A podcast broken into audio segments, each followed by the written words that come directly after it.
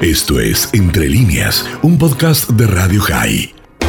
Entre líneas, un espacio para escuchar y compartir lo interesante, lo atractivo y lo importante. Radio High, la radio judía de Latinoamérica.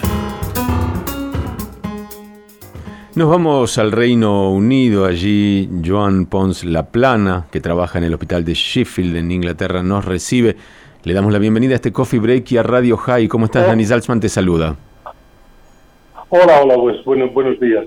Gracias por atendernos. Bueno, ¿cuál es la situación allí en el Reino Unido? Entendiendo que por un lado han tenido, digamos, o, o, están teniendo una exitosa campaña de vacunación, pero por otro lado, esta cepa británica tan compleja es mucho más contagiosa y algunos dicen hasta eh, mucho más letal. Contame un poquitito qué se sabe por allí.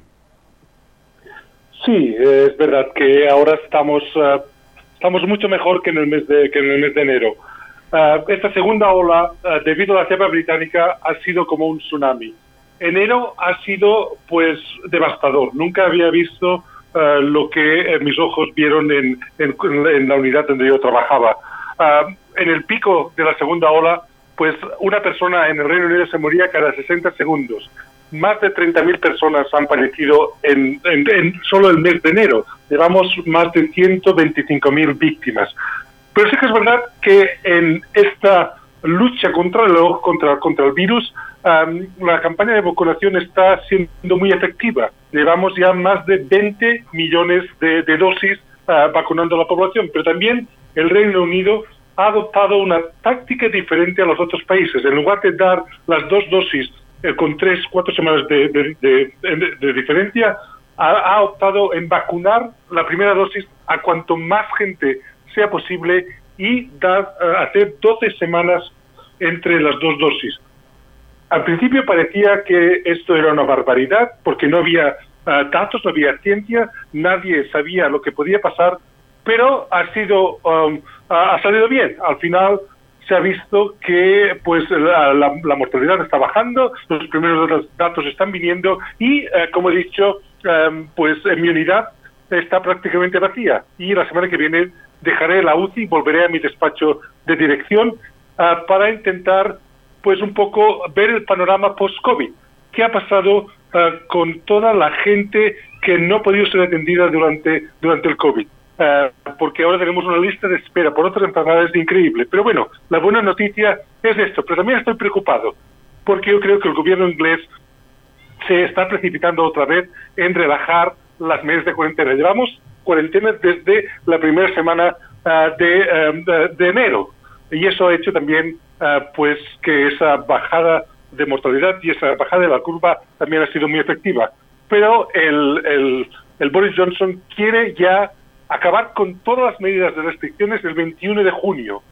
Y mi pregunta es, ¿por qué tan rápido? ¿Por qué tan obsesión en, en abrir otra vez todo el país uh, tan rápidamente cuando no habremos acabado la, la campaña de vacunación?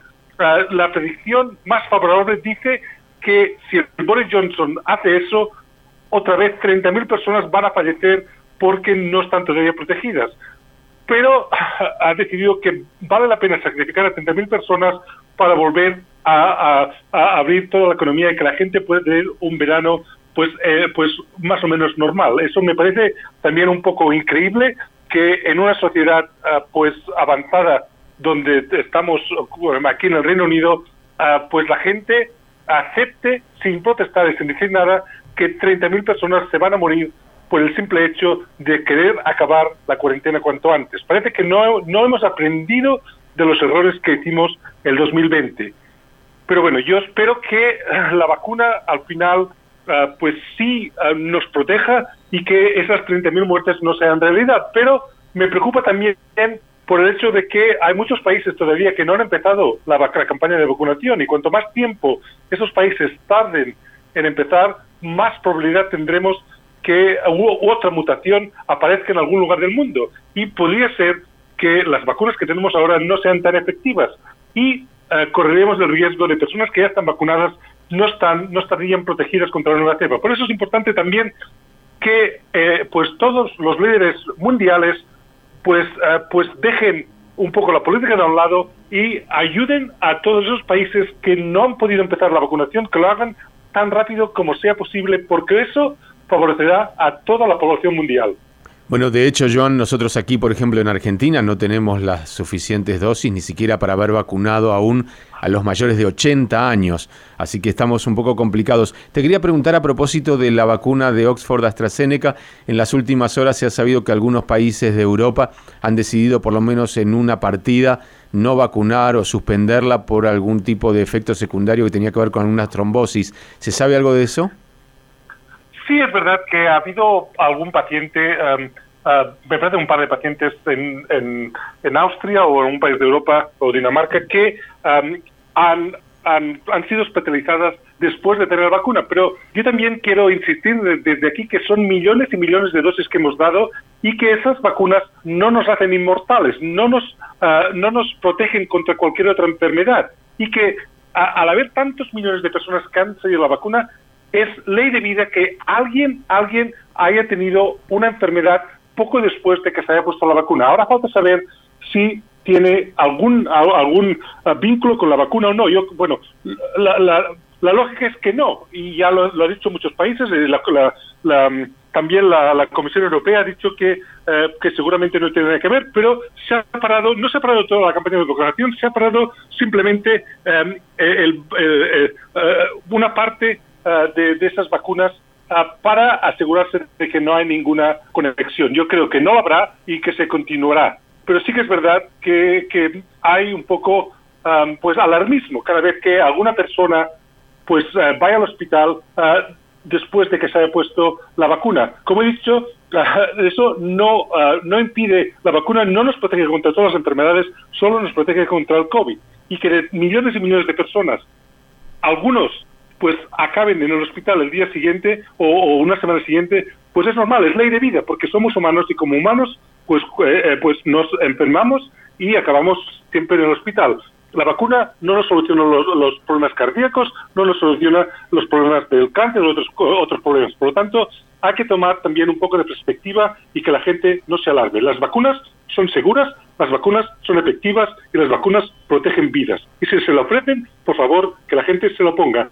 Me da igual cuál sea, mientras hayan pasado por la regulación y han sido aprobadas por, el país. Por lo tanto, de aquí mi llamamiento es que la gente no se alarme, que continúen poniéndose la vacuna, que es la forma más efectiva y, más eficaz de acabar con esta pandemia. Sí, ojalá lleguen aquí por lo menos las vacunas. Eh, la gente está, con, algunos con mucha desesperación por vacunarse, especialmente por completar a la, gente mayor de mayor riesgo, los mayores de edad, las personas con enfermedades y, y por supuesto aquí no, no hemos terminado todavía, por ejemplo, Ciudad de Buenos Aires, de vacunar a los trabajadores de la salud. Estamos eh, complicados. Una de las vacunas que ha llegado aquí es la Covishield, que es la AstraZeneca eh, fabricada en India. Eh, y también se está aplicando parte de eso, pero bueno, estamos con muy pocas vacunas. Joan, gracias por este informe, gracias por este panorama que nos brindaste, mandamos un abrazo muy grande, gracias por todo. Pues un placer, un abrazo y cuando quieran ya sabe dónde estoy. Gracias. Joan Pons La Plana es catalán, pero trabaja en el hospital de Sheffield, Sheffield perdón, en Inglaterra. Esto fue Entre líneas, un podcast de Radio High. Entre líneas. Puedes seguir escuchando y compartiendo nuestro contenido en Spotify, nuestro portal radiohigh.com y nuestras redes sociales. Hasta la próxima.